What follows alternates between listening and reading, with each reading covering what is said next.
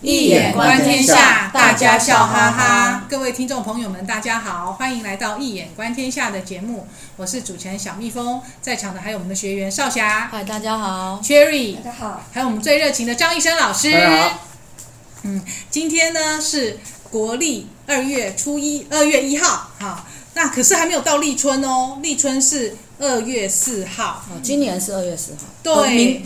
对，可是大家记得要过了立春之后才是属兔哦，对不对，老师？对对对，然后所以如果在呃朋友们，如果小孩生在二月，今年呢生在二月四号之前，还是老虎尾巴哟。好，对，不要搞错了。嗯，那今今天是呃是请 Cherry 来来呃。来跟老师来请教什么问题呢？我们今天要谈的这一位，哎，刚好还是属老虎哎。哦哦，属老虎，老虎尾巴。对啊，我们上一次就 EP 一零二的时候有谈到日本文学的太宰治嘛。嗯、那这一次我们要谈的是第一位得到日本第一位得到诺贝尔文学奖的得主川端康成，嗯、然后他也是继泰戈尔之后，印度的泰戈尔之后第二位获奖的亚洲作家。那我们稍微简介一下川端的的那个童年哦。他两岁的时候啊，父亲去世；三岁的时候，母亲去世，两个人都是因为肺结核。嗯。然后他是由祖父母抚养长大。那七岁的时候呢，祖母去世了。十岁的时候，他的姐姐夭折。到十四岁，祖父也去世了。所以你看，在十四岁，他所有的亲人等于说都离世了。所以他非常的孤独跟敏感。好，影响他日后的文学创作，都充满了比较阴郁的阴影了。那比较巧合的是，有三大世界三大文学家，都是在一八九九年出生哦。一个就是美国的海明威，然后是日本的川端康成，还有中国的老舍。我们在 EP 七十二有介绍过他的《骆驼祥子》，他们都。同年出生，可是却不约而同都以自杀的方式结束生命。所以我要请教老师这个问题哦，这到底是巧合吗？他们的命盘有什么异同之处？然后川端康成是不是注定天生就是与亲人无缘？嗯哼，好，嗯，这个问题很好，那就是要去思考，说要。类聚通神的，就是类聚通神，就这三个人。这三个人做个案研究，然后占卜算出他们的天命卦。嗯。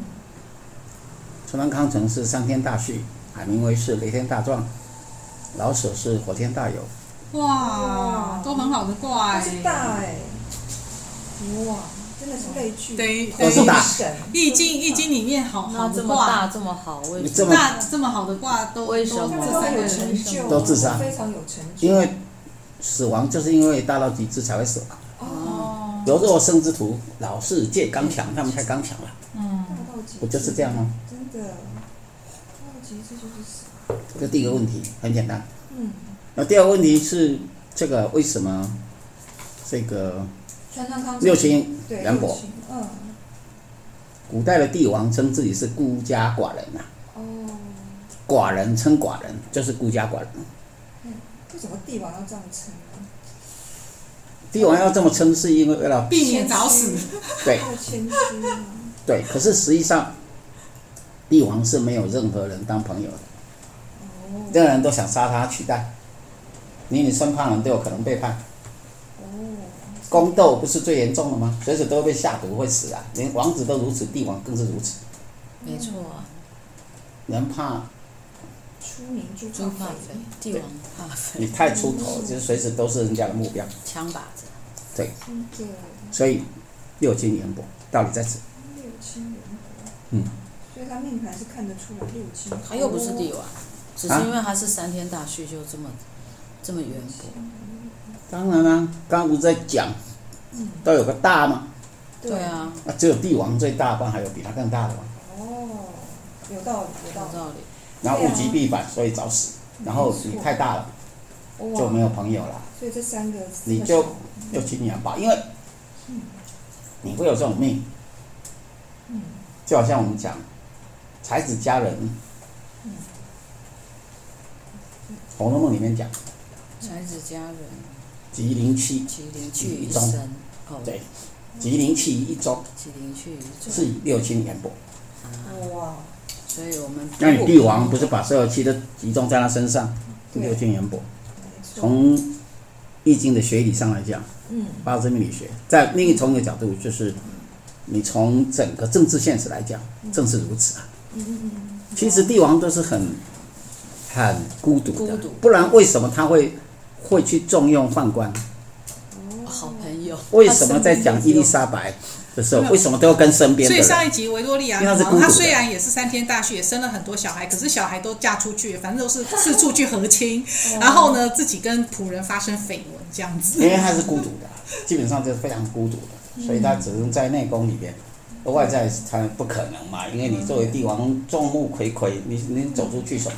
嗯，了解。对啊，嗯六亲缘薄，孤独。是，对啊，那因为就是因为川端他从小缺乏爱嘛，就是这么的孤独，所以他一辈子都很珍惜遇到的所有爱恋美好的感觉。那很巧合的是，在他终身大事定下来之前呢，他有遇到过三位女子哦，对他们都有好感。这三位女子刚好都叫千代，第一位叫啊山这么本喜欢千代，哦这么喜欢钱那，那那个时候，因为家呃他的父亲曾经借给川端祖父一笔钱嘛，所以这个这个千代常常就邀请川端到家中做客，而且还对他说，以后呢你就把这里当成自己的家，随时都可以来。那川端呢非常的感动，而对他产生好感。可惜这一位千代啊，对他并没有并没有意思。那川端只好将思慕之情写成他的处女作小说，书名就叫做《千代》。他这么喜欢千代，然后第二个千代是他进入大学之前呢、啊，他去伊豆旅行，啊，然后就遇到的第二个叫也叫千代，然后两个人有过短暂的通讯往来，可是到最后还是失去了对方的音讯啊。然后九年之后呢，川端就以这个蓝经历为蓝本，写下他的成名作，又叫做《伊代伊豆的舞娘》哈，对，拍过很多这这真的电影，蛮蛮有名的。对，拍过很多电影。对，然后最后就是在一九二零年，川端康成他考上东京大学，然后在咖啡馆里面就认识了一个女招待，叫做伊藤千代，代，而且她也是一个孤儿，所以两个又有点惺惺相惜哦。哦，然后在川端二十二岁的时候，他就跟这个十五岁的伊藤千代订婚了。然后那一段日子是川端二十年来最幸福的时光。他曾经描述当时的心情哦，他写说，每天清晨起来，纷纷的喜泪都要打湿他的枕头哦。但是呢他最喜欢这个千代，对，而且给他很多很多的慰藉哦，感情的慰藉。这个千代很年轻啊，十五岁，他们两个差差了七岁。哦，然后，但是呢，订婚半个月之后，嗯，川端他突然接到未婚妻寄来的绝对绝交信，怎么这样因为信中写说，因为一个非常就不正常、非常的原因，不能跟他结婚了，就请川端忘了他。然后这封信对太川端太残忍犹如晴天霹雳。对啊，怎么会这他样？有交代原因吗？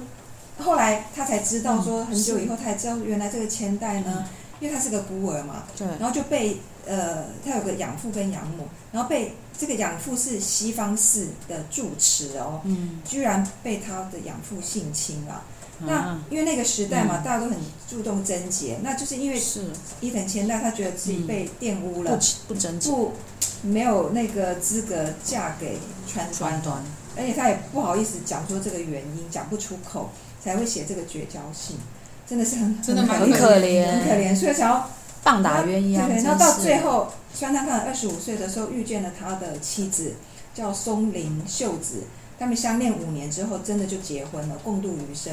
那我现在请教老师哦，怎么样从一眼观天下的角度分析川端的爱情跟婚姻？OK，呃，基本上他这个如果从驿站的占卦的角度来看的话，嗯那是他所遇到的女人是火风顶啊，就是后来自杀什么那个，只要是火风顶卦，那火风顶基本上是这个他的那个卦象里面，嗯。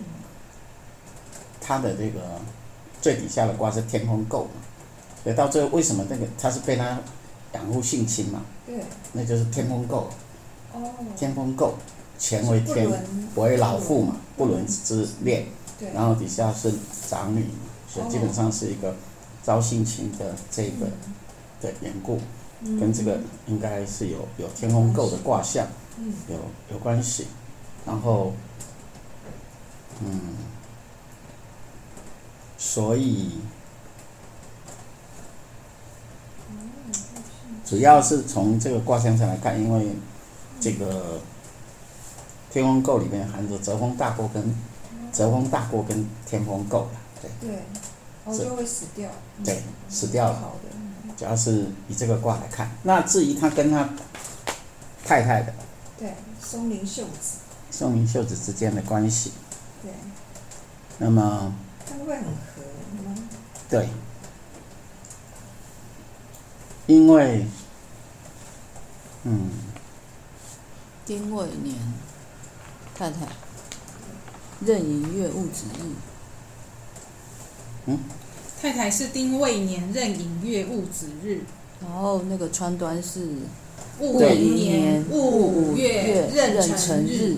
对，所以你看，这样合不合？有这个月支的话是川端吗？午寅嘛。对对。午跟寅就是寅午戌半午午寅半三合火局，然后那个是月月支，表示他们个性相合。嗯。那夫妻岩的话，刚好是正辰配戊子，申子辰半合水局。哇，两个人。辰子是水局，是夫妻宫合，表示他们夫妻天命一年嘛，它本身就是他的正配。哦。所以他们是很合的。嗯。可以看得出来。好合哦。当然。合了两柱哎。对，两柱合就是一般两柱合，就是任何事件的发生都不容易分手，所以他们可以这个共度余生，就是因为对，直到就是这就是他们的。夫妻姻缘非常的好，因为水火既济吧。对，那太太很长寿哎，那太太活到九十五岁，哇，好长哦，活到二零零二年。对对对对，所以算是跟他的太太这个正松林秀子，对，他们是正配一年。OK OK，好，谢谢老师。那我们现在来谈谈另外一个问题，就是川端康成跟三岛由纪夫的关系，两个都是日本的大文豪哦。嗯，好。那个一九四六年的时候，呃，二十一岁，刚好是三岛由纪夫，他是在念法律系的大学生嘛，并还没有出名哦。然后他就带着他有一本书叫《烟草》的手稿去拜会川端，因为那时候川端已经成名了。然后呢，被川端读完之后视为佳作而推荐给文学杂志，然后让三岛由纪夫从此正式进入了文坛。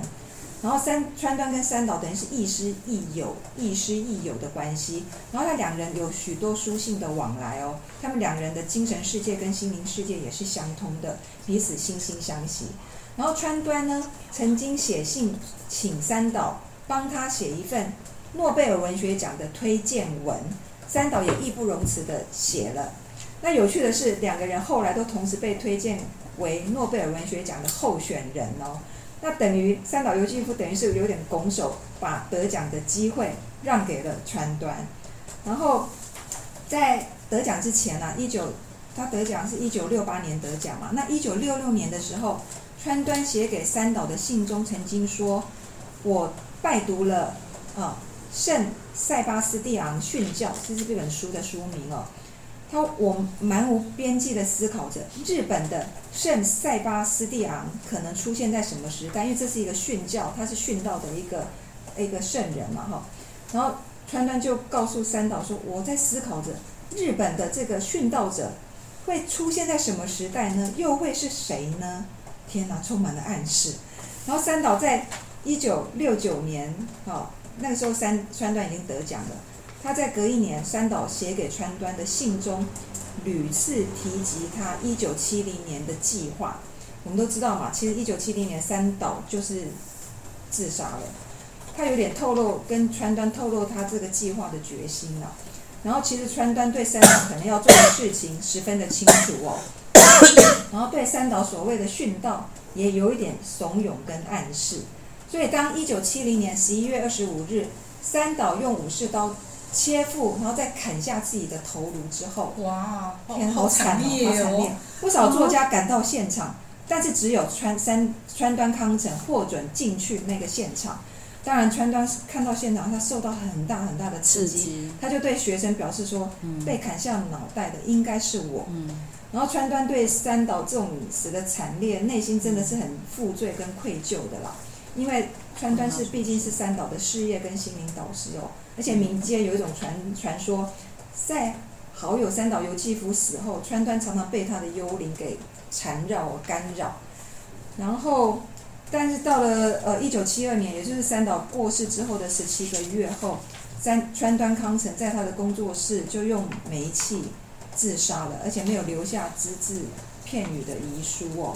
那想要请教老师的是说，如何从一眼观天下的角度分析川端康成跟三岛由纪夫的关系，到底是谁成就了谁？然后看得出来他们最终都会殉道吗？请教老师。好，我们知道三岛由纪夫，我们以前演讲讲过了，对，他的午后一行，嗯。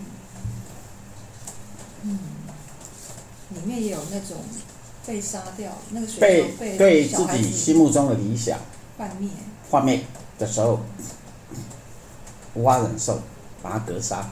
对，那同样，他自己的作品，哎，如果发生在自己身上，嗯，青春的流逝，壮年的力量的消失，对使得三岛自杀。嗯，可是那个都一定会发生啊。嗯那这样不就就是青春流逝这种事一定会发生？那要看个人的价价价值观、日 本人生观。对啊，日本就是像樱花一样，一定要在最美的时候就落下。落不安，对，嗯，所以他们都培植一些很幼稚的人当明星，他们都好喜欢那种年轻的东的那种人。日本跟韩国都是，我觉得日本比较比较是哎、对，都很幼稚啊，他其实那种年幼的像小孩，都很喜欢青春啊很接近小孩，我觉得这是他们对青春，对对呀，就没有那么成熟。因为他们我讲过，他们无法接受时间的流逝、对。美的我们上一次消失。太宰治的时候，这都讲过了嗯对上一对啊，他们的民族性就是如此。所以两个人到底谁影响谁？嗯，哦，对成哦，就谁？嗯谁是谁？成就吗？感觉应该川端是指导三岛的吧，不是吗？让他进入文坛，可是三岛又替川端写了诺贝尔文学奖的推荐文，然后他文笔也很好，哦，对，然后也让三岛害死了，三岛影响了川端康成。我我觉得好像是。很容易看呢、啊，你看那个壬辰日跟戊戌日，川端康成是壬辰日生的，三岛由纪夫是戊戌日生的，所以三岛由纪夫戊土克壬水，然后、哦。然后再来是辰戌正冲，这叫天克地冲，啊，哦是三岛由纪夫伤了川端康成，哦本质上是这个样子。哦，不过，如果从另一个角度来看的话，嗯那就是三岛由纪夫是天命卦占出来是三天大戌，又是三天，对，诶大不就是三岛还是三天大戌，那不就跟川端一样吗？三天大戌，啊两个都是大戌。老师刚刚讲说，没有，老师是讲川端是哦，三天川端是大三天，大学。对啊，我有讲三岛吗？没有没有哦我们有讲三岛？哦，川端川端是是三天大学，那我什么时候有讲三岛是三天大哦，可？能是口误了，口误。还是我们听错了哈？那那三岛是什么？三岛是第三千呢、哦，第三千。第三千是最好的卦。那为什么第三天。戊戌日戊戌变法，都有。没事，就是。都有。都有？所以他要变法吧，不然他自己三岛也决定了，就就是无形中影响到了川端康成。虽然川端他也觉得是不是他影响到了这个三岛由纪夫。嗯。总之，总而言之，他们两个人的这一个相互影响下，就会走向一个个体死亡的这种可能。对啊，天那尤其是用他们的这个关系论的角度来讲，还是戊戌克壬辰嘛。主要还是天克地冲的力量，还是三岛影响到了川端。啊，从一眼观天下的角度来看，事实上是由三岛他在潜意识底下，还是有形无形的，事实上这影响到了川端康成。哦。那如果从历史事件来看，也是一样的，对吧？这是基本上。如果从他们两个人的这个呃互动的那个叫做亦师亦友的关系来看，也是如此。那这是符合整个历史，那也符合的天道，或是也符合的易经符号学的一个解析角度，就是还有八字学，其实都可以看得出来。哦，原来如此，好，谢谢。然后最后一个问题就是说，川端康成他一九六八年到斯德哥尔摩去领那个诺贝尔文学奖的时候，他都要演说嘛，然后他的演说非常的经典，然后他的标题就叫做《日本之美与我》。他不仅引用日本的古典文学啊，还有很多的日本的传统文化啊，譬如茶道啦、等等，而且还引用了一些佛教的禅禅身的言行哦。而且他强调传统文化，日本传统文化跟他作品之间的关联。那他也是一个在战后有意识地，因为我们就知道世界两次世界大战之后，日本是失败的嘛，哈，非常的惨。他们之前都是那种日不落，不是日不落吧就是是就是，因为他们想要什么，哎，东亚东亚共荣圈，对，之前还想要加入欧洲共同的什么，现在就要要当成世界第一啊，他们有那种野心。可是他战后失败之后，所有的都是非常的颓废嘛，所有的。但是川端康成他是一个在战后有意识想要重建日本美的作家，然后他在有一篇文章中就写到说。战争结束之后，对我而言就是余生了，余生了。所以他晚期有写了《睡美人》嘛，跟《古都》。他在京都，古都就是指英那个日本的京都哦。他就在京都里面找到自己一直苦苦追寻的心灵故乡跟理想的精神家园了哈。那现在想要请教老师的是说，嗯，川端说他要以余生奉献给日本的传统之美，嗯，那为何他的作品经常描写的不是就是不伦恋或是病态美，而且充满恋母情结？好，这是第一个问题。第二个问题就是说，他找到心灵故乡跟精神家园之后，就能视死如归吗？就能把死提升为生的境界吗？请教老师。好，我这是这是问题是很有意思的。那因为我从占卦的角度来看，它的天命卦三天大序卦，嗯，就是川端康成嘛，对，没错吧？没错，没错。好，跟我做利亚女王一样，啊对啊，川端康成是三天大旭，没错吧？对，是。那三天大旭卦，你看它的这个，呃，在中期的时候，它走向的是这个雷泽归妹嘛，雷泽归妹卦，也就是说。雷泽归妹卦是它的体卦嘛？它主要精神是雷泽归妹，也就是它是一个主要的精神。它在这样的文学著作跟他的精神世界里边，他要寻找的是一种回归啊，某种层次的精神的回归。可是这种回归呢，有很多种方式。如果以心灵来讲，或是一个作品的内容来讲，啊，比如说你会写他写一些不伦恋的某种东西，但是即使是不伦恋的东西。呃，你看起来像是在物质世界里边的不伦恋的现实世界的东西，其实，在某种层次里边，什么叫做回归？回归自己的母神，回归自己的母体的，也是一种男女关系，就是一种回归母体的象征。因为女人就是男人的根源嘛，救赎的力量。所以你会看到表面上看有一些，比如像你看。呃，三岛由纪夫他也写那个金阁寺，对吧？不是，那是三岛，对对。对，三岛写金阁寺，对，金阁寺也是啊。金阁寺里边也有不伦，就是呃，主角在他追求心目中的金阁寺的理想里面，它里面有书写跟一个老女人之间的性。对。那也是一种母体的回归，就是这种回归的某种方式，只是它以一种死亡也是一种母体的回归吧，哈。哦。死生的循环也是一种生命的回归。所以会有这样的一个主题所呈现。不过，我觉得更重要的是，他最后所回归的古都，那个才是他真正的。我认为他回归到整个日本传统文化审美，才是他自己最后的回归。也就是最后一个卦是三连一卦嘛，在大序卦里边最后是三连一。对。那一卦这是虚养天地，对不对？那是一个跟天地合一，跟自己的文化母体合一，这个才是最后的回归。所以它应该有两个，至少有三个层次吧。跟早期的作品、中期的作品跟晚期的作品，你如果从那个角度去看的时候，可能会更加清楚的明白，而不至于会觉得说，那么好像有冲突性。至于死亡，那死亡当然刚刚你讲过，那只是第二层次的回归，它还不是最后层次的回归。最后层次当然就是写古都这样的作品，就是回到日本文化，像和服，像什么茶道，像。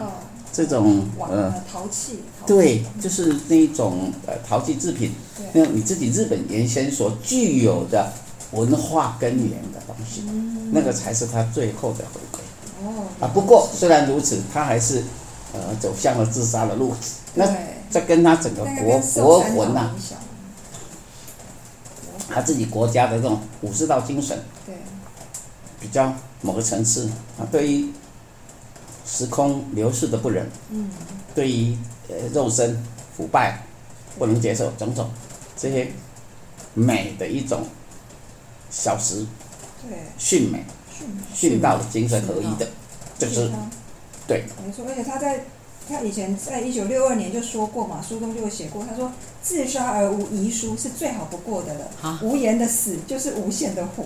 好奇怪哦！而且他曾经来过台湾呢。嗯，对啊，三还还好还好是在三岛之前，对啊，自杀之前。他得过诺贝尔奖之后，很多人都在邀请他嘛。他等于是一九六八年得奖，一九七零年两年后啊，六月十四号，川端康成受邀来台北，然后是参加在中泰宾馆举行的第三届亚洲。作家会议啦，然后是受到当时中华民国笔会会长林语堂先生的热情招待。哦、我们有一集也是介绍过对对林语堂，对，然后就参观故宫博物院等等。所以哇，觉得哎，有来过台湾，我就觉得蛮亲切的。嗯，对对对，这样。哇，所以所以真的是呃，日本文化，其实我们台湾人真的都。都还蛮喜欢的，大家一 一堆人去日本玩。不过日本，不过日本文化，它华人文化还是不太一样的啦。我们华人文化其实真的很讲究生生，对，生生生生。日本文化比较像西方文化，它是东亚文化圈里面唯一的帝国主义思想比较重的国家，所以它军国主义就是击败对方没有就自杀，这是完全是西方的掠夺思想，对，完全霸道思想，绝对不会是华人的传统文化下的。所谓的王道思想，对，这是造成他整个文化的背后隐藏他们自己的忧愁，那是因为他自己的这个地理环境使他觉得自己必须要征战才有办法生存，这是他所隐藏的自己的民族的悲哀的指数，在那背后所所引发出来的所寻找的这一次所谓的美学，就完全相反以东方文化的那种。对啊，而且我们的儒家或者道家思想，其实都有那种从易卦，刚才老师讲到大序，也有那种大到极致，就一定会往下再往下，这种轮回不已，就是一个螺旋形的，它对圆横逆增，生死循环，这是必必然的，对。然后，而不是去抗拒它。对，儒家、道家思想都有这种类似的这种想法，呃，哲学思想。所以说，其实真的是很不一样。对。那呃，不过当然有它的某一种美学的层次，但是另一回事。对。只是说我们对整个思想。要能够有所分派，这样是是是是，哇！今天真的时间过得很快，然后呃，大各呃各位朋友们，如果呃对我们节目当中所提的一些呃老师所讲的，如果有什么不清楚的地方呢，欢迎来信询问。那我们节目资讯中呢，呃也有呃有张医生老师的新书《易经符号诠释学：当代华人格物理论与实践》。好，那欢迎朋友们点击链接收看。那今天的节目呢，就到这边结束。非常感谢大家收听，也感谢少侠、Cherry 还有张医生老师的参与。我们下次见喽，拜拜。